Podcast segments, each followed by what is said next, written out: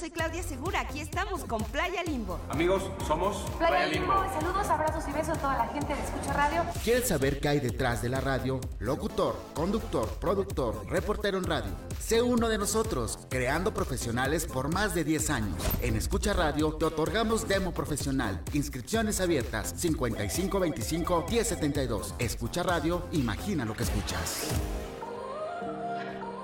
No es cuestión de género, es cuestión de actitud. Por eso, escucha radio, simplemente lo mejor.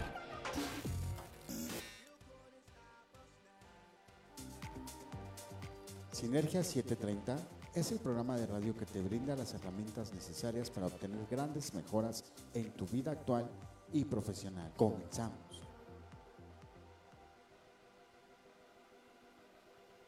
¿Ya estás listo para seguir en Sinergia? Es momento de aplicar el diario al crecimiento. Hola. Ya estamos al aire. Esto es Sinergia 730, transmitiendo desde Escucha Radio. Imagina lo que escuchas. Yo soy Rosario Guibarra y le doy las gracias en controles a Ron y en la producción a Jennifer Miranda. El día de hoy vamos a platicar, porque en este programa la idea es que Sinergia 730 es información que multiplica. Y vaya que vamos a multiplicar el día de hoy con un político que nos va a platicar y se va a dirigir mucho a los jóvenes. Eso es muy bonito y eso es interesante. Antes de entrar al aire estábamos platicando, le preguntaba yo, primero lo presento, ¿verdad? Porque si no vamos a entrar hacia la sin susto. Está con nosotros el diputado Carlos Cervantes. Hola Carlos, ¿cómo estás? Hola Rosario, muy buenas tardes y pues agradecido de estar aquí en el programa por la invitación, muchas gracias. Un placer. Siempre que hay algo que se deba compartir, se debe decir y la gente debe enterarse. Y en esta ocasión vamos dirigidos a los jóvenes, así que si nos están escuchando jóvenes, pues que se apliquen. Y si nos están escuchando las mamás de los jóvenes o los papás, bueno, habrá que compartir la información. Y el día de hoy vamos a platicar acerca de, los jóvenes precisamente y también del emprendedurismo por parte de los jóvenes y de los planes y de eh, cómo los pueden hacer realidad y de los apoyos y de los objetivos y tal, ¿ok? Decía yo que antes de entrar al programa, estábamos platicando y le decía que, que, me cae muy bien tan persona que está aquí cerquita y que ya, ya lo entrevistamos la semana pasada, me encantó y me decía él, le preguntaba que si se rodeaba mucho, si trabajaba mucho con jóvenes y tú me decías... Sí. Sí, la mayoría de mi equipo son jóvenes, ¿no? Entre los 19, 28, 29 años de edad. Muy jóvenes. Sí, muy jóvenes, sí. Eso es una. Dos. Porque está muy interesante. ¿A los cuántos años empezaste tú a meterte en la política? Pues yo eh, a los 14 años, ya casi cumpliendo los 15 años, empecé a participar en el movimiento estudiantil de la UNAM, aquel del 86-87 sin saber yo de política, no sabía que me enfrentaba. Yo iba a estudiar, yo estudié en el CCH Vallejo, estaba en auge el movimiento contra las cuotas en la UNAM y pues eh, sin querer, porque yo no sabía de política, pues terminé involucrado este, en el proceso, en el activismo, junto con compañeros que hoy incluso pues son, puedo decir incluso una de ellas, la, la doctora Claudia Sheinbaum, que hoy es aspirante a la presidencia de la República, el vocero del presidente y un montón de compañeros que hoy están tanto en el gobierno federal como en el gobierno de la ciudad. Por ahí este, nos encontramos, me invitaron a participar, participé, me involucré y ya no dejé la política. Entonces prácticamente empecé muy joven, inexperto, ahí aprendí, ahí me formé y bueno, pues no he dejado de participar desde entonces en política. Y ahora eres diputado. Sí, sí, sí, hoy soy diputado del Congreso de la Ciudad de México por el grupo parlamentario de Morena, entonces estamos viviendo ahorita otra experiencia distinta, ¿no? Lo que es el tema de hacer leyes, iniciativas, ¿no? Cambiarlas, proponerlas, eh, modificarlas o incluso derogarlas, ¿no? Es todo un tema el trabajo legislativo muy interesante. Yo antes de ser diputado, decía, bueno, ¿y ¿para qué existen los diputados? Pues las leyes ya están hechas, ¿no? ¿Qué Nada tanto que ver. le hacen? No, pues ahora me doy cuenta que sí, se hicieron hace años, décadas, siglos, pero si no se actualizan, si no se armonizan, pues ya son anacrónicas, ¿no? Dejan de ser funcionales, hay que adaptarlas a las realidades que se van viviendo todo el tiempo. Entonces, ese es el trabajo de un diputado, estar revisando qué leyes ya están caducas, que ya no coinciden con la realidad y hacer los cambios pertinentes. Es un trabajo laborioso, interesante y pues también, también me gusta esta nueva faceta. Y es, como tú dices, muy interesante, vamos, quienes hemos tenido la oportunidad de estudiar, que yo considero que en este momento aún tenemos oportunidades interesantes de estudiar. Bien sea en una escuela pública, hay que prepararnos, sin duda, hay que prepararnos. Me voy a apuntar, tú y yo sabemos que para ingresar a la UNAM el objetivo nada más es que tú hayas estudiado lo suficiente. La competencia es mucha, sin duda es mucha, pero eso lejos de ser un pero, debemos tomarlo como un aliciente. Es, no es una guerra en la selva, ni mucho menos, no, pero sí es eh, dar lo mejor de nosotros donde quiera que estemos. Y si vamos a ingresar, en este caso, a la máxima casa de estudios, o al Politécnico, o a la UAM, que como quiera que sea, vamos, son, son por demás accesibles Claro. por demás accesibles, que si necesitamos que hayan más, em, más edificios, más sucursales, por decirlo de esta manera, más planteles, pues eh, sí, sin duda. Y por eso eh, vamos a crear polémica. Cuando yo estaba en UNAM, cuando yo estudiando en CSH igual que tú, pero yo en Naucalpan, porque no hay otro, perdón. Entonces, eh, es, es un CSH así chiquitito, Sí, muy, muy chiquitito. Eh, se- yo recuerdo que, bueno, lo que te pedían de cuota, pues realmente no era mucho, o sea, bastante simbólico, pero pues en ese momento a una le costaba un poquito, aunque fuera poquito, nos costaba un poquito. Y sigue siendo la misma cantidad. Sí, sí, sí. No ha subido un peso. En estricta lógica, y tú corrígeme si me equivoco, en estricta lógica, caray, de las puras aportaciones que damos los estudiantes, en buena onda, con eso no se pagan instalaciones, mantenimiento, profesores, investigadores, eh, o sea, no se pagan. En la calidad de estudio que recibimos, en buena onda, con eso no se paga. Una ya lo ve como mamá, como profesionista, y dice, bueno, pero ¿dónde en mi cabeza estaba que con eso debían darnos más? O sea, en buena onda no se paga, solo con lo de los estudiantes. Afortunadamente es autónoma y nos brinda muchísimas em, ventajas. No tenemos que andar batallando. No es el mal plan, mucho menos, pero sí es diferente el proceso Sí. cuando estudias en el Poli, o cuando estudias en la UAM, o cuando estudias en algunas otras universidades. Eh, sí se batalla un poquito en el proceso de la titulación. Sí. En la UNAM es todo con ellos y ya, una es feliz, ¿no? Pero, eh, vamos, sí, qué bueno que hay un, un- un- es como en las casas, hay un presupuesto. Ese presupuesto debe servir para que se atiendan todos los factores inherentes a que la casa, la- los integrantes estén bien, en todos los sentidos. O sea, que si te enfermas, que se enferme el hijo y la hija, que si es una gripa, pues ya nos dio el contagiadero a fuerza, ¿no? A lo mejor se salva uno que otro, el mamá, la papá, pero si hay abuelitos, pues hasta los abuelitos, y ahí te encargo que eso se puede poner peor. Entonces, es ese presupuesto hacerlo rendir Claro. es hacerlo rendir, es hacer una buena administración para que haya para los médicos, para los medicamentos, para que haya para la educación de los hijos, para que haya para la luz, para el agua, para el predio, para la renta. Como decían los, los, los antiguos, a según se vaya ocupando, ¿no? Así es.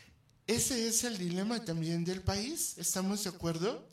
Sí, Si ah, lo trasladamos, la familia es, eh, vamos, México es una familia enorme. Sí, pero estarás de acuerdo que la clave está, tú lo dices exactamente, la clave está en saber administrar los recursos. Recursos hay. Somos un país rico en materia Eso, prima, sí. en muchas cosas, Sí, ¿no? sí, sí, sí. Y se genera riqueza, este país genera mucha riqueza. El problema es a dónde se va esa riqueza, en manos de quién se queda esa riqueza, ¿no? Entonces, eh, hay un presupuesto destinado a la educación, es un presupuesto grande, ¿no? Que hace falta universidades, nuevos planteles, sí, sí, hace falta. Hoy existen también el modelo de universidad en línea, ¿no? Muchos, mucha gente que hoy trabaja y no tiene tiempo de estar en un aula, estudia en los horarios que puede a través de, pues, de estas nuevas modalidades en línea que yo creo que van a ir evolucionando y se van a implantar ya como un nuevo modelo educativo en este país. Y yo creo que está muy bien porque son tantos los jóvenes que quieren estudiar y, y desgraciadamente no hay los planteles suficientes y algunos pues este no se quedan en, en las opciones que ellos quieren en estos famosos exámenes de Comipems y terminan desertando, ¿no? Y es lamentable que muchos jóvenes dejen los estudios y se dediquen a otros temas, ¿no? Cuando hace falta capacitar a nuestros jóvenes para que empiecen a insertarse en el campo laboral, en la política, en todos los sectores productivos de este país. Entonces, la clave está cómo organizas tu presupuesto para que alcance, ¿no? Yo siempre pongo de ejemplo, porque a veces soy diputado por Iztapalapa, ¿no? Hoy tenemos una alcaldesa, la licenciada Clara Brugada, que hace maravillas con el dinero, ¿no? Muchos dicen, bueno, pues ¿cómo le hace si antes hubo otros gobernantes y no les alcanzaba el dinero, ¿no? ¿Cómo es posible que hoy alcance para tantas obras? Simplemente te puedo decir que se han hecho las famosas utopías, que son grandes proyectos este, culturales, deportivos, eh, educativos. Se ha intervenido medio millón de metros cuadrados de espacio público. Tú dices, bueno, ¿y entonces lo de antes qué pasó? ¿Cómo hay dinero? ¿Cómo alcanza? ¿no? Es simplemente saber administrar el recurso. ¿Qué ha hecho ella? Por ejemplo, ¿en qué se iba mucho del dinero? Pavimentación, este, el- todo el que es el bacheo, luminarias, podas, ¿no? Porque se contrataba a empresas que hacían ese trabajo. La gente se preguntará, y bueno, ¿cuánto cuesta este, pavimentar una calle? Una calle de, no sé, de unas 10 cuadras, ¿no? Uno a veces no tiene ni la idea. Pues bueno, te puedo decir que de 1 a 2 millones de pesos se pagan solo por esa callecita. ¿Cómo crees? Y, y hay quien te puede decir, y es barato, ¿eh? ¿Y, si- ¿Y qué hizo la alcaldesa? Dice, bueno, ¿por qué vamos a estar pagando tanto? Si tenemos trabajadores, a lo mejor no tenemos maquinaria, pero tenemos muchos trabajadores. ¿Qué hizo? Compró maquinaria, vehículos y prácticamente pues llenó las distintas direcciones territoriales de la maquinaria y las herramientas necesarias para que los trabajadores hicieran eso. Entonces, en lugar de pagar millones por pavimentar, se hace por administración, es decir, los propios trabajadores hacen la tarea y te ahorras millones y millones y millones de pesos. ¿Que a dónde se han ido? A construir las utopías. De ahí ha salido en parte todo ese, ese dinero que se está usando hoy para crear estos grandes complejos. Digo, para los que no los conozcan de verdad, yo los invito a dense Platícanos. una, una vuelta. Eh, hay, en estos espacios hay albercas, hay este, por ejemplo, hay una alberca de olas, hay un velódromo, hay una escuela de cine, hay escuelas de música, hay este, una pista de hielo permanente, una pista BMX de competición internacional, hay son miles y miles y miles de metros cuadrados de infraestructura de primer nivel. Hay escuelas, universidades, hay espacios para talleres de capacitación para el trabajo y para muchos temas, ¿no? Hay temas de atención para los adultos mayores, para las personas con adicciones, principalmente el tema para los jóvenes, que eso es el tema que hoy nos convoca acá. Muchos de los jóvenes antes en Iztapalapa, te puedo decir que hacían sus exámenes eh, a la UNAM, al POLI, a todo, y muchos salían rechazados. Entre de 11 mil, 20 mil jóvenes cada año salían rechazados. ¿A dónde iban esos jóvenes? Pues muchos son de colonias pobres de Iztapalapa y se quedaban por ahí en su casa sin ninguna alternativa. A veces se salían a jugar fútbol y ahí en el fútbol al terminar la cascarita, pues que vamos por la cerveza, Y dicen, dicen Carlos, perdón, que el, el ocio es la madre de todos los vicios. Y no es así, pues se ha elevado, se elevó mucho el tema de la drogadicción y luego de ahí se vino emparejado que muchos jóvenes eran reclutados por bandas delincuenciales, ¿no? Para asaltar, para distribuir este, droga, pues para secuestrar, para secuestrar y ejecutar personas, ¿no? Sí. Fíjate qué lamentable, por ahí hubo casos donde había jóvenes detenidos que comentaban que les pagaban tres mil pesos por ejecutar a una persona, ¿no? Y ellos no entendían que si era bueno, era malo, es simplemente pues yo quiero mis tres mil pesos y voy y mato a esa persona. Entonces había una distorsión social, una descomposición social tan terrible, pero tampoco había alternativas. O sea, ¿a dónde mandabas a todos esos jóvenes? ¿no?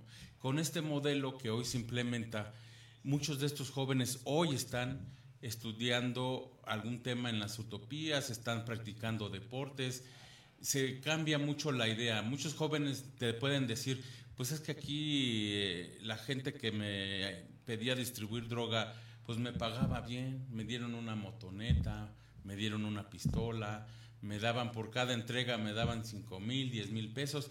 Y esos jóvenes tenían en su mente hacer dinero, tener una casa, tener un carro, tener un futuro a través de un camino incierto y peligroso, riesgoso y que estaba lesionando derechos de mucha gente, ¿no?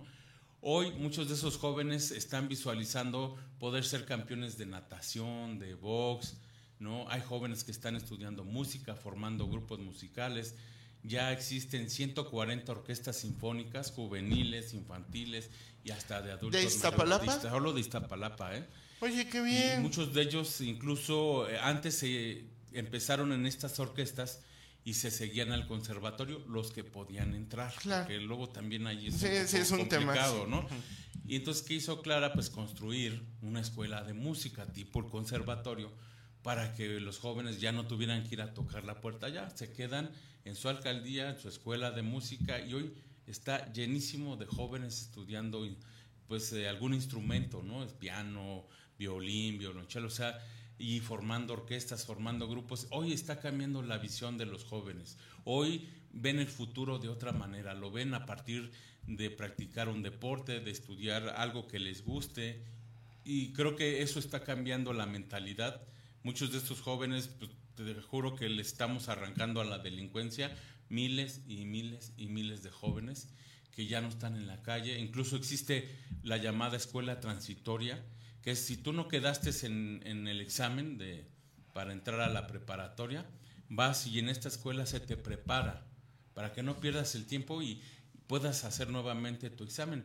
Yo me he sorprendido con los porcentajes de jóvenes que ingresan a estas escuelas transitorias y casi el 97% ya se queda en sus primeras opciones cuando Qué vuelven bueno. a hacer su examen. Entonces, eso es evitar que el joven se vaya a la calle a su- o a su casa y mantenerlo ocupado en un tema educativo, ¿no? Entonces, Y con más ganas de seguir haciendo Sí, cosas, de claro. pensar en un futuro diferente y sobre todo de saber que se puede. sí, sí, sí, sí, Y no es canción, pero en serio, es que sí se puede. Sí depende, si nos remitimos, como tú, como comentábamos, a la familia, sí es cierto, o sea, cómo se manejan los recursos, a dónde se va el dinero que debía haberse destinado a un rubro y dónde terminó después. Y en una familia, vamos, o sea, le reclamas a la mamá, le reclamas al papá, que son los líderes y que son quienes se, se encargan de esto. Y bueno, pues si, si somos justos, resulta que en las familias, por eso hay tantas separaciones, ¿no? Y pareciera que no, y no es un programa feminista, ni mucho menos, si creo en el feminismo, por supuesto, en el feminismo bien pensado, en ese feminismo que supera, en ese feminismo que propone, en ese feminismo que, que va al día, Sí. ¿no? Y estoy con ellas. Somos mucho más, sobre todo las mujeres, por eso digo, sí. eh, creativas, visionarias, Sí, estamos en mucho mejores condiciones solas, aun cuando haya una familia, hablando de hijos y de padres, sí, sí, sí. que cuando estamos con una pareja, que los recursos que debía meter en un área eh, pues simple y sencillamente los desaparece en otras opciones que son importantes para él, pero no para la familia. Claro, claro.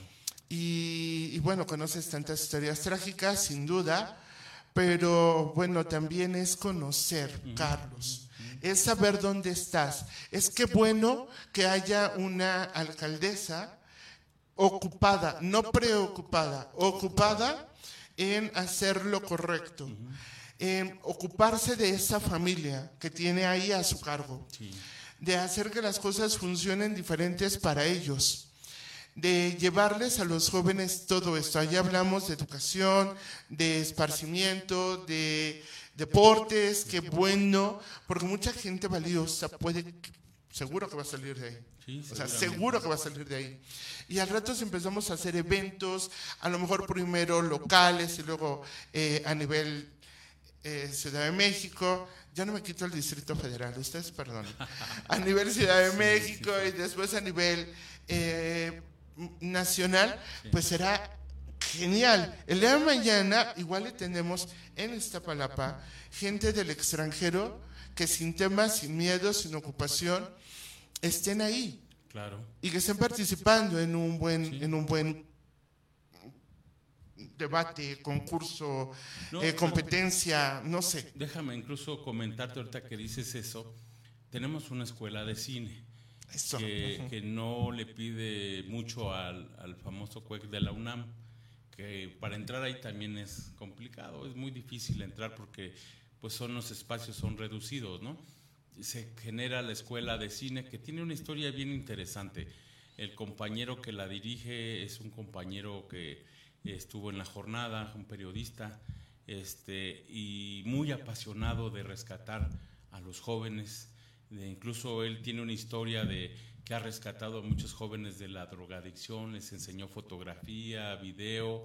Muchos de esos jóvenes hoy hacen documentalismo, fotografía, son reporteros de algunos medios, incluyendo La Jornada. Entonces, eh, pues tiene este sueño de crear una escuela de cine en Iztapalapa, que hoy por hoy pues tiene casi más de 11 mil estudiantes, ¿no? ¿Cómo crees? Y, y muchos de ellos son extranjeros, que lo hacen vía virtual. Por la pandemia se tuvo que instalar Implementar, esta modalidad y que hoy llegó para quedarse. Tan es así que hoy se construye una nueva escuela de cine ahí cerca de la alcaldía que va a ser en su modalidad totalmente online, ¿no? Y tú desde cualquier alcaldía, estado o país puedes inscribirte a estos cursos. Y tiene, tiene más de mil estudiantes que son extranjeros, que están estudiando ahí. Bueno, tú dirías, pues como en otros países, pues debe de haber opciones. Pero bueno, pues les gusta el trabajo que se está haciendo acá en Iztapalapa. Ya Iztapalapa empieza a conocerse en otros países, ¿no? Antes tú... Y ya no por los números No, rojos. no, no. Hoy de- la alcaldesa dice una frase muy chistosa y muy interesante. Dice, vamos a cambiar la nota roja por la alfombra roja, ¿no? Eso. Y eso es bien interesante porque, por ejemplo, hoy una empresa de, digamos, de estas grandes plataformas a nivel mundial que distribuyen contenidos, ¿puedo decir el nombre? Este, Adelante. Netflix está trabajando ya en colaboración con la Escuela de Cine de Iztapalapa y ya están creando, hay una serie que se la recomiendo, por cierto, se llama Contra las Cuerdas, que está... Creo que escuché. Está producida totalmente en Iztapalapa, ahí en la colonia de desarrollo urbano Quetzalcóatl, ahí fue grabada esta serie y en ella están integrados estudiantes de la Escuela de Cine de Iztapalapa. De hecho, hoy no vino, pero una colaboradora que está conmigo participó en esa serie, ella es estudiante de esta, de esta escuela también, pues, ¿no? Entonces, imagínate los jóvenes que ahora tienen la oportunidad de estudiar cine, video, producción, bueno, todo lo que ustedes hacen aquí también se enseña allá. Y además que tengan la oportunidad de participar en producciones, pues que los pueden proyectar incluso a nivel mundial. Ahorita ya está a punto de iniciarse el rodaje de una segunda serie y pues se está evaluando si se genera una secuela de esta otra para hacer una segunda temporada. Entonces, Netflix llegó con miedo, con temor, pensaban que iban a llegar y les iban a robar sus cámaras, pues por toda esta idea, ¿no? que se ha generado de Iztapalapa. Claro.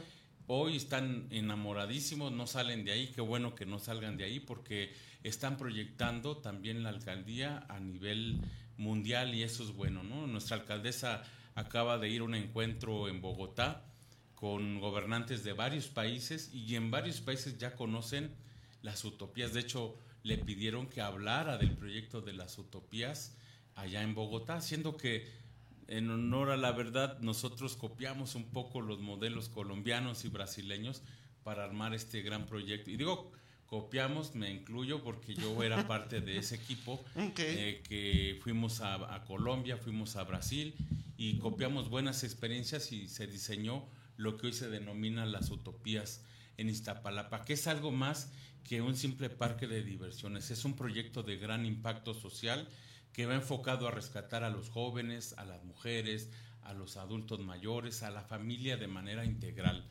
En esos espacios, por ejemplo, hay las famosas este, lavanderías, ¿no? Donde hombres y mujeres pueden ir, no, no es solo mujeres, también los hombres podemos ir a, lavar nuestra ropa ahí y eh, te cobran un peso este, por tu carga de ropa, ¿no? Pero el chiste es que las, las, las, personas que se dedican a lavar su ropa, ya sea hombre o mujer, lleven su carga, la dejan ahí y en el caso de las mujeres se pasan allá a un ladito a un spa donde les dan una atención especial, masajes, este, les dan ahí yoga, les dan una serie de actividades para atenderlas, relajarlas, consentirlas, ¿no? Bien por eso. Terminan, regresan por su ropa ya limpia y se pasan a los comedores populares. Entonces ahí por 11 pesos se llevan la comida a su casa, ya no tienen que llegar ni a cocinar, ya llevan la ropa lavada, ya llevan la comida hecha y entonces eso les está dando oportunidad para atenderse a sí mismas. Y entonces la alcaldesa consideró un programa que se llama este, eh, Mujeres Estudiando, en donde se les da un apoyo para que terminen sus estudios. Hay muchas mujeres que no terminaron de estudiar, pues porque tuvieron hijos o por las condiciones sociales, económicas, lo que sea. Bueno, este programa va enfocado a que muchas de estas mujeres terminen sus estudios. El otro día vi por allí, este, estaban entregando los primeros este, reconocimientos al primer grupo de mujeres, había una señora de como 70 años, 74 años de edad, titulándose de su licenciatura, ¿no? Y dice bueno, qué maravilla que cualquiera, como decías al inicio de esta charla, pueda seguir estudiando. La verdad es que uno nunca debe dejar de estudiar, uno nunca termina de aprender. Yo hoy mismo estoy estudiando una maestría, ¿no? Ya terminé ¿Eres licenciado en? Yo soy licenciado en periodismo, en comunicación. Ah, qué bien. Soy eh, licenciado en Derecho. Eh, terminé una maestría en Derecho y estoy a punto de terminar una segunda maestría en Administración Pública y a punto de iniciar un doctorado en Ciencia Política. Entonces sigo estudiando y, y mientras tenga vida y aliento voy a seguir estudiando. Siempre es importante seguirse preparando y es algo que le he inculcado mucho a mis compañeros jóvenes, ¿no? La mayoría de ellos son jóvenes, este, algunos ya no estudiaban, hoy ya están retomando sus estudios y pues ya como le dije, de aquí para adelante hay que prepararse, uno nunca sabe cuándo puede necesitar ese Toda esa, exactamente. Y sabes que es todavía más bonito que se hable desde el ejemplo. Claro. Que se hable desde el em, no te estoy sermoneando, sino estás viendo lo que he logrado. A lo mejor puedes ir despacio, a lo mejor puedes ir un poco más rápido porque ya el puesto es diferente, pero que no se pierda de vista esa, esa hambre de servicio, eh, porque eso es la política, eso es servicio nada más. Y vamos, tú y yo sabemos que política como tal es servir. Eso es política. Esa es la esencia. Esa es la esencia de la política, servir. Y para cualquier ciudadano en este país tiene que llegar a ser un privilegio y un honor servir a su país.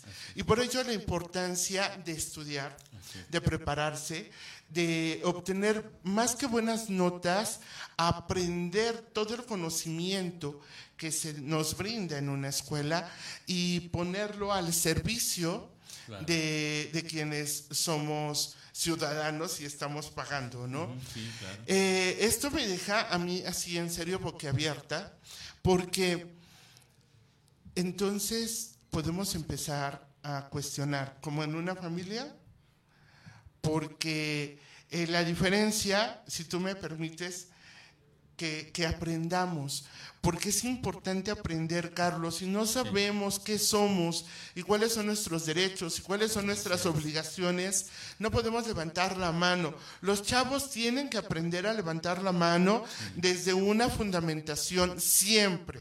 No es yo pienso, yo quiero, es sé, porque aquí dice, sé porque ya lo estoy estudiando, conozco mis derechos, he cumplido con mis obligaciones y por eso vengo a exigir, ¿no? Pero eh, un, un punto importantísimo, y, y de verdad bravo, felicidades, qué bueno, sigan así, sean ese estandarte que, que se replique en todos lados. Eh, sin importar colores, de nuevo hablamos de una familia, caramba, y si esto es lo mejor y está funcionando, lo correcto es que sí se volviera una pandemia en todo el país. Eso, ok. Pero eh, estamos hablando de mandantes y mandatarios. Sí, así es. Un mandatario es el que obedece, el que se rige, el político que nos que sirve y que al que nosotros debiéramos estar agradecidos. No al que debemos estarle recordando a la mamá 20, bueno, más de 24 horas al día, ¿no? porque, porque no sabemos dónde están los dineros. Claro. Pero tampoco, también sabemos que no podemos ir a reclamarles todos juntos, porque no sé qué tan bueno sería. Pero eh, sí, los mandantes somos nosotros. Y en muchas ocasiones eso también se olvida. Y yo pienso que en el caso del éxito de, de, de Iztapalapa se debe mucho a la conciencia política de su alcaldesa y la conciencia política del resto de sus colaboradores. De ese ánimo, de ese fe, de, esa, de esas ganas de servir a los demás y de poner en alto el, eh, el nombre de esa alcaldía. Y bueno, ya hablamos de todo eso, que está súper interesante, en serio. Yo más que orgullosa, como cociudadana que soy, de, de saber todas estas buenas, excelentes noticias, sin duda. Pero varias cosas. Costos, hay costos, cómo se mantiene. Y luego eh, talleres para que los chavos, dijiste, aprendieran y demás. El seguimiento del emprendedurismo para los chavos, en este caso en Iztapalapa, ¿cómo lo maneja la alcaldía? Sí, bueno, los costos, por ejemplo, de una utopía van desde los 100 millones, 200 millones de pesos, ¿no? Porque son complejos muy grandes, ¿no? Hay unas, hay utopías que prácticamente miden 11 hectáreas, ¿no? ¿En serio? Sí, hay otras más pequeñas, hay de todos los tamaños, depende del terreno donde fueron edificadas, ¿no? Bueno, hoy se construye incluso hasta alrededor del propio reclusorio Oriente. Ahí hay una utopía que va a ser de las más grandes, la Utopía Libertad, y a mí se me hace muy simbólica esa utopía. Cuando, yo nunca imaginé que le iban a autorizar a la alcaldesa toda esa franja, que es una franja de contención del, del Claro. mismo eh, pues, complejo penitenciario, pero pues para sorpresa sí se la autorizaron y hoy se construye un modelo de utopía muy interesante porque es justo, es la idea es, o el simbolismo de esta utopía es que los jóvenes lleguen ahí y no pasen del otro lado, ¿no? Evitar claro. mejor que lleguen a un aula, que lleguen a una alberca, que lleguen a una cancha deportiva, a una pista de tartán, a que terminen encerrados por cometer algún delito, ¿no? Entonces, esa utopía es de las que más me gusta por todo el simbolismo que se además de que está hecha con material de reciclaje. Es una utopía que se está construyendo con adobe, con PET, con bambú, con palma, con entonces todas las instalaciones están hechas con materiales de reciclaje y está enfocada mucho al tema del cambio climático, tiene un planetario ahí, tiene instalaciones de primera y ahorita se está ampliando, pues creo que otras no sé cuántas hectáreas más ahí se va a ampliar, entonces va a ser una de las más grandes. Entonces, repito, ese es el recurso que se destinó inicialmente y muchos han cuestionado, oye, pero ¿y después cómo las van a mantener? ¿Con qué dinero? Esa es la pregunta Pero que es bien sigue. sencillo. A ver, tú inviertes 100 millones de pesos en construir una utopía. al, al siguiente año o al siguiente ejercicio ya no vas a ocupar 100 millones para construirla porque ya está construida. Y tampoco te vas a gastar 100 millones en mantenimiento porque es mucho menor. Es decir, si te gastas esa cantidad para construirla, pero para mantenerla y administrarla, a lo mejor te vas a gastar un 10% de ese presupuesto. Y te sobra y te alcanza para seguir construyendo. Hoy en Iztapalapa se están construyendo cinco nuevas utopías. Entonces, ¿qué quiere decir? Que si alcanza el dinero. Repito, es cómo te administras y cómo distribuyes el recurso. ¿no? Más bien habría que preguntarse y revisar por qué no alcanzaba antes. ¿A dónde se fue? Mira, sí, sí, sin duda. O sea, yo queremos mucho saber, ¿eh? O sea, no queremos mucho saber porque indigna. Indigna que un gobernante, que es un mandatario, piense que puede. Es una indignación de muchos, prometo. No solamente mía.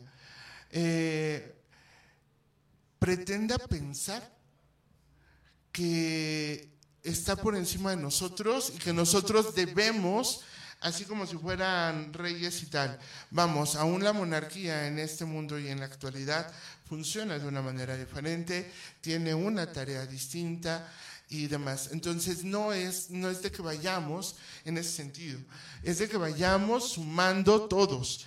Y, ok, ya lo que se hizo en el pasado, bueno, se hizo en el pasado, el, el hecho de poder en este momento aplaudir que se logre todo con lo que se da, administrando correctamente el presupuesto, eso es todo para quienes tú quieras.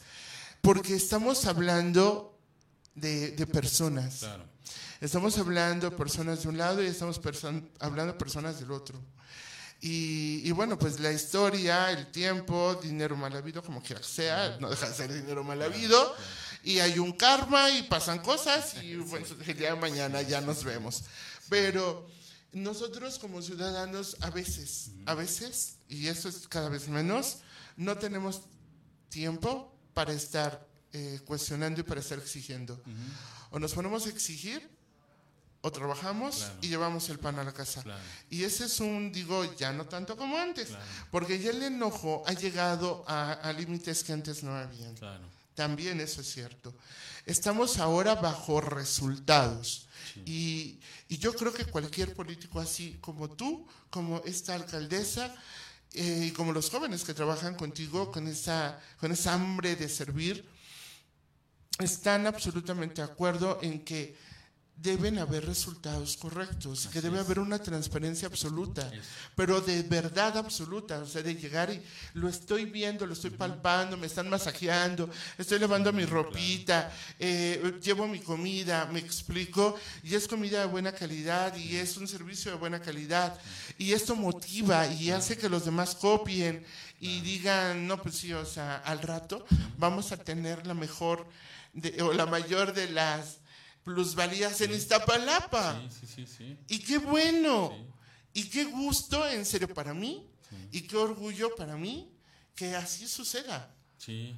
Y fíjate, esto que dices me parece muy importante. Justo ayer en mi clase de la maestría de Administración Pública hablábamos del desarrollo de las políticas públicas, ¿no? Y un tema que me parece fundamental, la transparencia. Ahí se hablaba de cómo cómo se debe de vigilar y observar y auditar este, y evaluar incluso las políticas públicas y la importancia de que todo sea transparente para ver si el dinero que se está aportando a través de los impuestos realmente está siendo manejado de manera correcta. Y justo hace unos días le acaban de otorgar a la alcaldesa Clara Brugada pues un reconocimiento por obtener el 100% en transparencia, la alcaldía más transparente de la ciudad Iztapalapa, porque ha puesto a, disposición de todo mundo los contratos, todo lo, que conlleva la construcción de todos los proyectos y cualquier obra que se desarrolla en Iztapalapa está a la vista para que sea auditable, para que sea observable. Cualquiera puede ir a preguntar decir cuánto costó esto, de dónde salió el dinero, quién lo puso, etcétera, etcétera, cómo se va a administrar cuál es el futuro de estos proyectos. Entonces, es importante porque la gente debe de saber en qué se está invirtiendo el dinero de sus impuestos. Y sobre todo que se esté invirtiendo de manera adecuada, eficaz y que esté generando un impacto social. Hoy por hoy te puedo decir que en Iztapalapa pues ya se ha reducido casi en un 60% la incidencia delictiva. Y eso es, se puede decir, bueno, todavía les falta un 40, sí, pero reducir una cifra de ese tamaño en una alcaldía tan complicada, tan grande como Iztapalapa, no es fácil, ¿eh? se tiene que hacer un esfuerzo tremendo, muy fuerte, aplicar las políticas eh, sociales adecuadas y precisas para lograr bajar esos índices. Que es y educación, Carlos, educación. La respuesta a todo lo que estamos viviendo y todos los problemas que tenemos se llama educación. Conocer cuáles son mis derechos, cuáles son mis obligaciones, conocer mi historia, conocer de la materia que me gusta, de medicina, de química, de biología, de física, lo que sea. Desarrollarme, poderme desarrollar. Los chavos tienen espacios para poderse desarrollar. Y si no actuamos en este momento para que ellos tengan eh, las herramientas adecuadas, estamos en una debacle cada vez mayor. Y podemos en ese momento echarle la culpa a todo el mundo, si todo el mundo vamos a ser responsables, desde los padres que tienen que salir a trabajar y ya llegan sin ganas de saber absolutamente nada, porque no hay un peso que nos alcance, desde los empresarios que tienen que cerrar empresas porque, o sea, ya no puedes, o sea, son demasiados impuestos y ya no hayas para dónde moverte, porque, pues no, y porque como tú bien decías, hay que revisar esas esas propuestas, hay que revisar esas em, modificaciones a la ley y demás. No todas son, no todas son eficaces. y sí que te pueden llevar a un, a un caos total. Y a mí me da mucho gusto, en serio, por ustedes. Pero volviendo a los jóvenes en, en Iztapalapa, entonces si yo soy joven y estoy estudiando, por ejemplo, cine o alguno de los talleres que se imparten, o música y tal, em, ustedes hay como que una bolsa de valores, hay eh, incubadoras de, empleo y esto, y sobre resultados también, porque la vida también te pide resultados. Hay eh, lo que se le llama bolsa de trabajo, okay. ¿no? Hay varias este, oficinas en toda la alcaldía donde no solo los jóvenes, cualquier persona que esté desempleada, acude, le muestran todas las opciones que hay, porque todas las empresas llevan sus propuestas ahí. Y esta oficina no, no es solo una oficina de, ah, bueno, dame tus papeles y mañana preséntate en tal. No, se le hace una entrevista, se ve cuáles son sus capacidades, dónde podría potencializar lo que conoce y todo, y se le da un acompañamiento incluso hasta la empresa, se le lleva, se le acompaña a la propia empresa para ver todo el proceso, cualquier duda, cualquier trámite que se complique, la alcaldía asesora a las personas para que puedan ocupar una plaza. Hoy muchos están ocupándose en las empresas. En Iztapalapa hay mucha empresa, hay mucho trabajo que se ha generado y está dando muy buenos resultados estas bolsas de trabajo.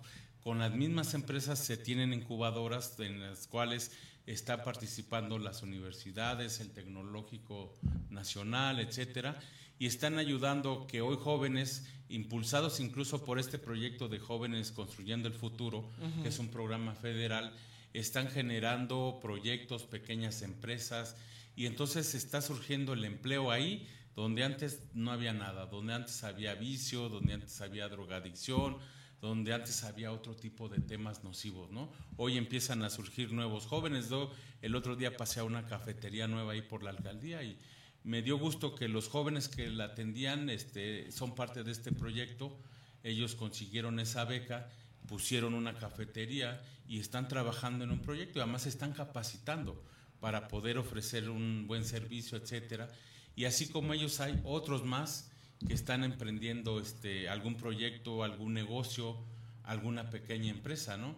Hay uno a que a lo mejor este, hay gente que le da mucha risa porque ese lo, impulsó mucho la alcaldesa. Eh, el primer nombre de este proyecto causaba incluso risa, ¿no? Se llamaba Mujeres con Huevos, ¿no? Eso. Entonces, pero resulta que se les daba a, mujeres que quisieran tener un, pequeño negocio en sus casas. Los huevos para que hicieran los planes. gallinas. Ah, las, gallinas, por eso digo. Y entonces eh, estas gallinas producen estos huevos eh, y las personas pues los ocupan para consumirlos y lo que les sobra hay un mercado en el cual se coloca y obtienen un, un ingreso. Eso se inició en la anterior administración y hoy continúa nada más que hoy hoy tiene este otro nombre no tan este hilarante, ¿no?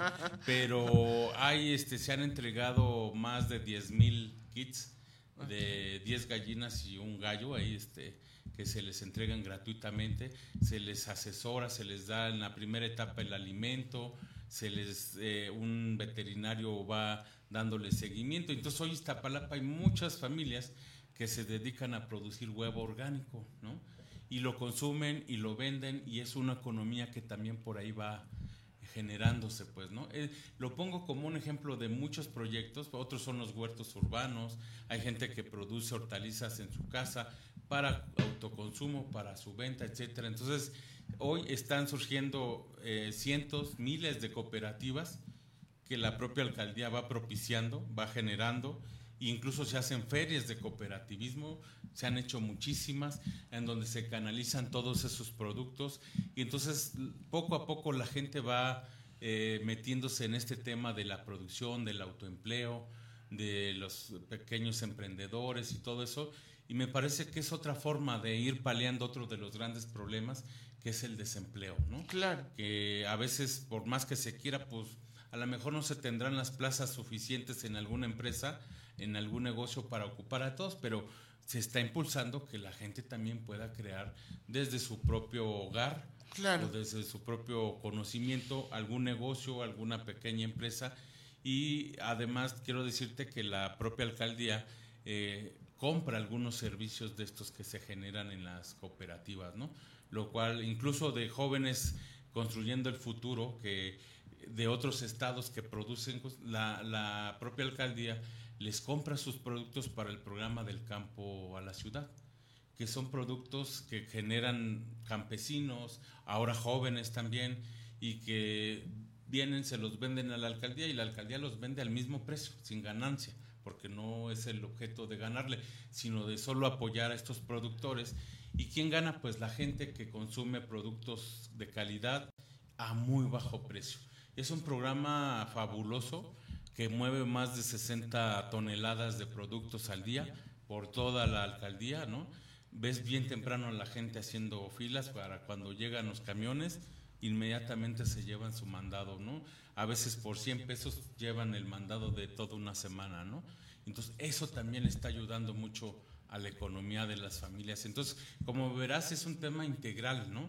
Capacitación, educación, trabajo, empleo, autoempleo, todo va Seguimiento de, la de mano, todo seguimiento, Todo va de la mano. O sea, realmente detonar el desarrollo local o de una comunidad, pues implica meterse en todos los rubros, ¿no? Tener la visión, la capacidad de poder... Y la gente comprometida con Claro. el mismo proyecto, Claro. porque como que haya una eh, manzana podrida por ahí de sí, pero para que baje esa mercancía, bueno, pues si tú quieres que baje más rápido, Claro. déjame, déjame, ayúdame a ayudarte, Claro, ese claro. tipo de cosas y ya valió. Sí, y ya valió. En serio sí es complicado. Sí.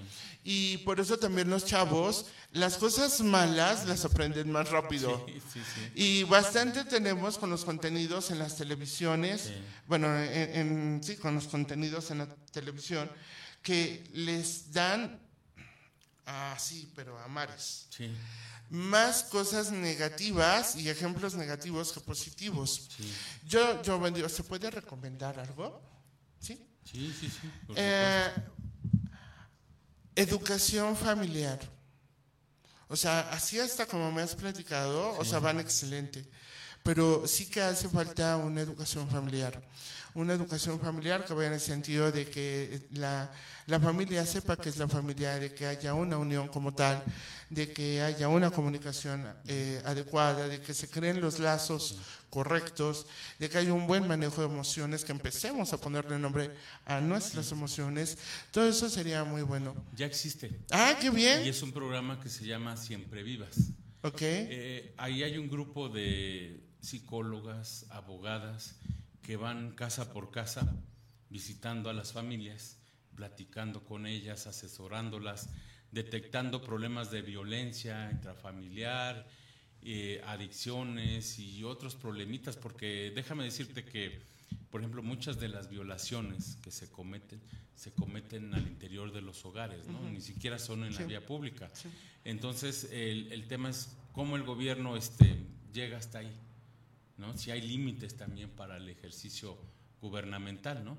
Entonces, a la alcaldesa se le ocurrió este programa interesante donde se llega por parte de este programa, se empieza a tener esa confianza, esa plática, ese, ese consejo hacia estas familias y se les ayuda a ir resolviendo todos estos temas, ¿no? Obviamente canalizados con, con los, los temas que traen las utopías, etcétera. Hayan rescatado a jóvenes que vivían violencia, que no tenían, este, que no iban a la escuela, hasta jóvenes que buscaban empleo, o sea, se han ido resolviendo este temas, ¿no? Obviamente también hay temas fuertes como el machismo, ¿no? A veces las compañeras que trabajan ahí este, se han enfrentado, por ejemplo, al, al señor de la casa que cuando se dio cuenta que la esposa se estaba empoderando con estas pláticas, pues corrió, sacó empujones de ahí a las trabajadoras del programa, ¿no? O sea, todo te encuentras ahí, pero es importante, como bien dices, darle atención hasta incluso en ese nivel, ¿no? Porque ahí es donde surgen también muchos de los problemas. En las escuelas, ¿no? En las escuelas. Claro. Eh, o sea, escuela para padres como tal. Así es, así es. Eso va acercando, o sea, todo suma. Sí, y sí. qué bueno que se haya hecho. Bueno, y de los, entonces, para ti el emprendedurismo de los chavos es, es importante como que en qué sentidos Sí, mira, eh, muchos de los jóvenes desde que están estudiando, y te hablo de, no sé, de la preparatoria incluso, ¿no? Desde ahí empiezas a tener como que ese gusanito de, ¿y luego qué va a pasar? ¿En qué voy a trabajar? ¿De qué voy a vivir? Y estamos hablando de un sector este, que no tiene las posibilidades de que sus papás sean de dinero y que tengan una empresa y que les tengan asegurado el futuro. Estamos hablando de los jóvenes de las colonias pobres, ¿no? Y muchos de ellos están estudiando. Entonces surge esta idea de qué es lo que va a pasar, en qué se van a ocupar. Entonces desde ahí se les empieza a canalizar, a, a aconsejar, a darle un seguimiento para que, aunque estén estudiando, puedan en paralelo ir trabajando proyectos que cuando salgan de la escuela ya tengan en qué emplearse o autoemplearse o por lo menos ya hayan tenido la experiencia, pues, ¿no? Que no sea solo esperar a ver si los contratan en una empresa o en algún lugar, sino que ya traigan una visión de ser productores, ser generadores e integrarse a la vida productiva, incluso desde el momento del estudio. Muchos que no teníamos recursos tuvimos que estudiar y trabajar al mismo tiempo, ¿no? El problema es que antes pues, era muy difícil eso de que te den un préstamo, un apoyo para generar un negocio. Eso Tenías que ser no creativo, buscarte un empleo de mañana, tarde, noche, Sí, madrugada. sí, tú veías cómo en casa, destajos, no sé. Así es. A veces incluso tenías que llegar en las noches, en las madrugadas a hacer tu tarea para irte temprano al día siguiente, ¿no? Entonces, hoy afortunadamente existen estos proyectos de cooperativas, de incubadoras, de todo. Entonces, muchos jóvenes están aprendiendo ya este a cómo integrarse al sector productivo desde que están estudiando. Y más hay algunos que dicen, pues ya no quiero, yo pensaba ir a trabajar a tal lado, no, ya voy a poner mi empresa, me voy a dedicar a, a producir esto, me estoy asociando con otros compañeros y vamos a crear la empresa fulana de tal. El otro día estuve acompañando a la alcaldesa en la entrega de apoyos a estos jóvenes emprendedores y era impresionante la cantidad de proyectos y mini empresas que, que han surgido a partir de estos proyectos, ¿no? De todo tipo. Y incluso algunas ya, hay una, una que yo ayudé a, a construir una cooperativa, pues se les ocurrió producir este mermeladas a partir de mucha de la fruta que ya no se vende, que son mermas que luego termina en la basura y entonces porque ya está muy madura la fruta, entonces ellos se dedicaron a crear mermeladas orgánicas y bueno, de todo, me, me enseñaron todo, usan cualquier eh, fruta, cualquier verdura y producen mermeladas. Me decían que ya estaban eh, exportando a Portugal dos de sus mejores mermeladas, ¿no? Qué gusto. Y ellos felices porque pues entraron a un campo que nunca pensaron que podía existir. Eso de cuando dicen exportar, uno piensa que es para las grandes empresas, ¿no? Los grandes consorcios. No. No, exportar es sacar del país tu producto y venderlo bien. Así es. Y fíjate que estos dos mermeladas, una era de pétalos rojos y otra de pétalos blancos, ¿no? De- flores, pero con un sabor delicioso y un aroma. Decía alguien, es que ya no sé si comérmela o untármela. Pero esas dos mermeladas, este, un, un empresario, cuando las vio, ese empresario sí exporta materia prima a Portugal. Dijo, oye, esto se puede vender muy bien allá. Les ayudó, los asesoró y hoy mandan una parte de su producto a Portugal. ¿no? Qué gusto, qué Entonces, orgullo. el chiste es ponerle a los jóvenes las herramientas para que ellos este, puedan emprender algún negocio. Y no dejarlos. Y no dejarlos. porque siempre van a necesitar asesoría y una guía hasta que puedan ya volar solos. Así es. ¿no? Eh, mientras mejor y más preparados estén, mejor y más resultados positivos vamos a tener. Y bueno, todo está padrísimo, todo está sensacional y tal. De nuevo, yo creo en las personas. Y la mayoría de nosotros debiéramos hacer eso, ¿no? Creer en las personas. Pero ¿qué pasa? Se va y se acaba el sexenio. Hay cambio en algún momento también de alcaldías. Sí. ¿Y cómo puedes legalmente hablando hacer que todo esto que ya sembramos y que estamos empezando a cosechar cosas positivas, como programas, como lo que tú quieras, siga adelante? Llegue quien llegue. Hablo de personas, hablo de lo que tú quieras, pero que llegue quien llegue, esto continúe y no pare. ¿Cómo lo haces? Mira, es, es complicado porque quien llegue, pues no lo puedes obligar, ¿no? No puedes decirle, oye, yo te dejé así y así quiero que siga. No lo puedes hacer. ¿Qué se, qué se puede hacer? Por ejemplo, ciertos programas se han incluido en la ley, ¿no? En la propia constitución, como el del programa de adultos mayores, el de mi beca para empezar y otros más que ya, esos nos tocó a nosotros ya legislar para que se convirtieran en ley. ¿Qué quiere decir esto? Que cualquiera que llegue ahí sí está obligado por la ley a seguir con esos programas. Pero vamos a poner el caso las utopías, ¿no? Esas no están en ninguna ley, pues es un proyecto que apenas surgió. Todavía no dice en ningún lado que se, cualquiera que llegue está obligado a darles continuidad. Pero ¿qué sucede? ¿Dónde está el antídoto? En la gente. Eso. Si la gente sabe que se pueden hacer esos proyectos, que el dinero alcanza, sí alcanza, y, y la magnitud de lo que se está haciendo, le estás dando la herramienta a la gente para que defienda el tema.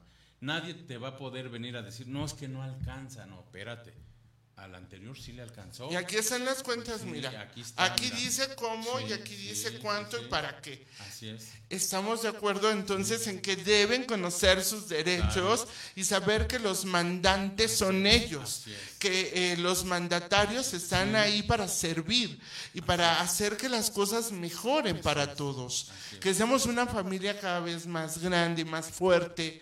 Y, y más aguerrida en lo positivo, por supuesto, no se trata de levantarnos en armas, mucho menos, por supuesto que no, pero sí de decir, mira, puedo, podemos crecer, podemos hacer, podemos poner, y ha funcionado. Si ya funcionó una vez y le funcionó esa, a esa pequeña célula familiar, entonces también tiene que funcionar en esta otra. Así es. Y por supuesto, o sea, estoy de acuerdo. Y en algún momento elevarlo a una propuesta, ¿no? De, Sí. de- de ley. Sí, obviamente, primero pues tienes que ver que funcione, que sea exitosa esta política pública, ¿no? Bueno, ya estoy hablando como mi maestro. Primero, evaluarla, Estamos aprendiendo. ver Tú el, muy bien. el impacto social que se tiene y obviamente si es positivo, entonces ahora sí, pues sí funciona, si hay recursos, si alcanza el dinero, entonces vamos a establecerlo en una ley como una obligación de los gobiernos de impulsar este tipo de proyectos, no solo en Iztapalapa, en toda la ciudad, en todo el país, ¿no? Incluso te puedo decir que hay países que ya retomaron el proyecto, España, Colombia misma, ¿no? Que aunque de allá no lo trajimos, pero creo que superamos al maestro, ¿no?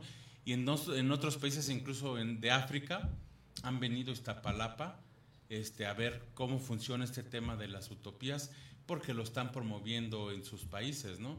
Por ahí me parece, la, oí a la alcaldesa comentar que un candidato a lo que vendría siendo un gobernador de un estado en, me parece que era en Ecuador. Este vino, vio las utopías, las puso como un ejemplo y como un parte de su, sus propuestas de campaña, ganó y después le habló para decirle que si no había ningún inconveniente, de que ahí donde ganó construyera los proyectos con el mismo nombre, Utopías, como aquí en Iztapalapa, ¿no? Y hoy se están construyendo utopías en otros este, países, ¿no? es decir, ahora se está haciendo realidad este lema de Los Ángeles Azules, ¿no? De Iztapalapa para, el mundo, ¿no?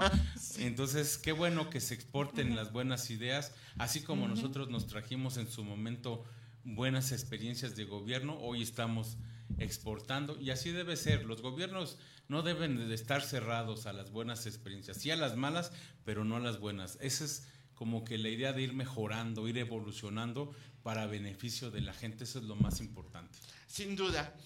Estamos llegando al final. Ya nos dijeron adiós, córtenle.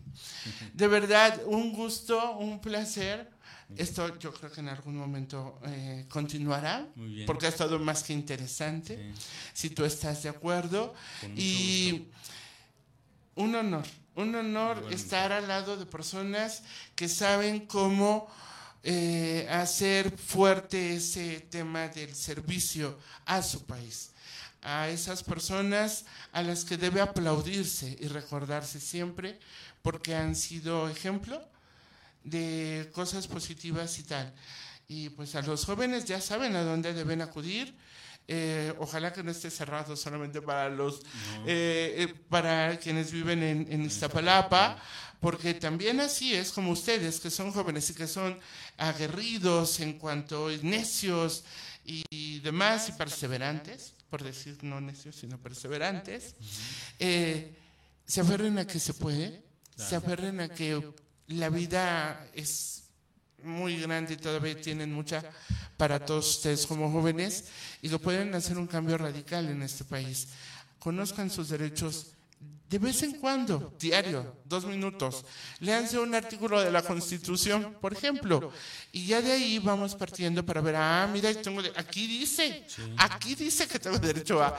Y de esa manera vamos a ir creciendo todos, ¿ok? Porque si no lo sabemos hacer, ¿cómo lo vamos a exigir? no más. Así que, Carlos, un honor, un gusto, un placer. ¿Algo que quieras decir para despedirte? No, pues invitar a todos a Iztapalapa. Hoy Iztapalapa tiene turismo local, internacional y sobre todo esto último que decías, todos los servicios que brindan las utopías son gratis, ¿eh?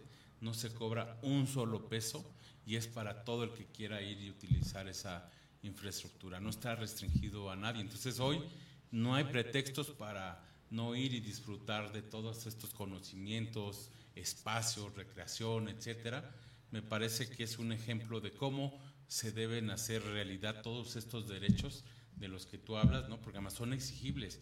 El problema es que luego no los exigimos y mucho menos los gobiernos los hacen realidad. Oye, pues, por eso está palabra. Como que para qué me encargo. Claro. ¿No? Y agradecerte mucho por la oportunidad de venir a platicar un poquito con tu audiencia de estas experiencias que son enriquecedoras y pues aprender también, aprender de ustedes.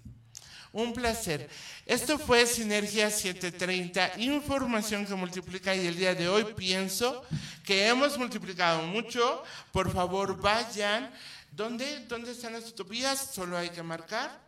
Búsquenlo en cualquier eh, buscador, valga la redundancia, de internet teclean Utopías, Iztapalapa, y les van a dar todas las opciones que ya conocemos para que asistan, para que hagamos turismo en Iztapalapa, ¿por qué no? Y demos testimonio de que las cosas son mejores. Y si por ahí encuentran algo que no esté bien, por favor no se lo hagan. No duden en hacérselo saber a Carlos, que porque si no, también, si no les decimos, oye, aquí como que esto no es como debiera, entonces, ¿cómo, ¿cómo le hacemos para que se resuelva? Eh, es obligación de todos y derecho de todos.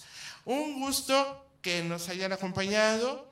Yo soy Rosario Guiberra en la, en la en controles está Ron, en la producción Jennifer Miranda y nos vemos la próxima semana con más de Sinergia 730, información que multiplica a través de escuchar radio.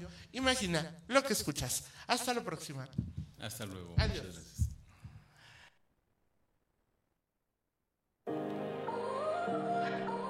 No es cuestión de género, es cuestión de actitud.